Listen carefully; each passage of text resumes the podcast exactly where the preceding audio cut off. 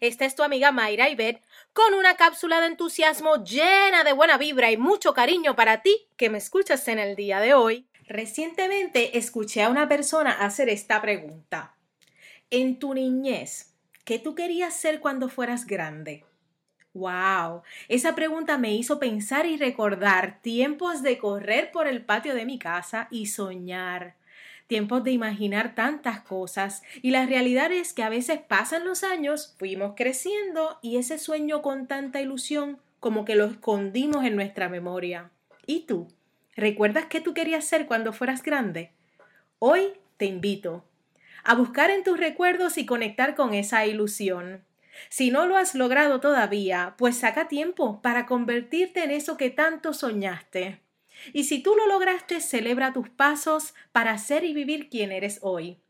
La ilusión de nuestros sueños se convierte en el motor para todos esos planes de acción, para todas esas actividades que tanto te emocionan y que te llevan a vivir cada día al máximo. Viene, vamos arriba, enfócate en tus sueños y contagia a los.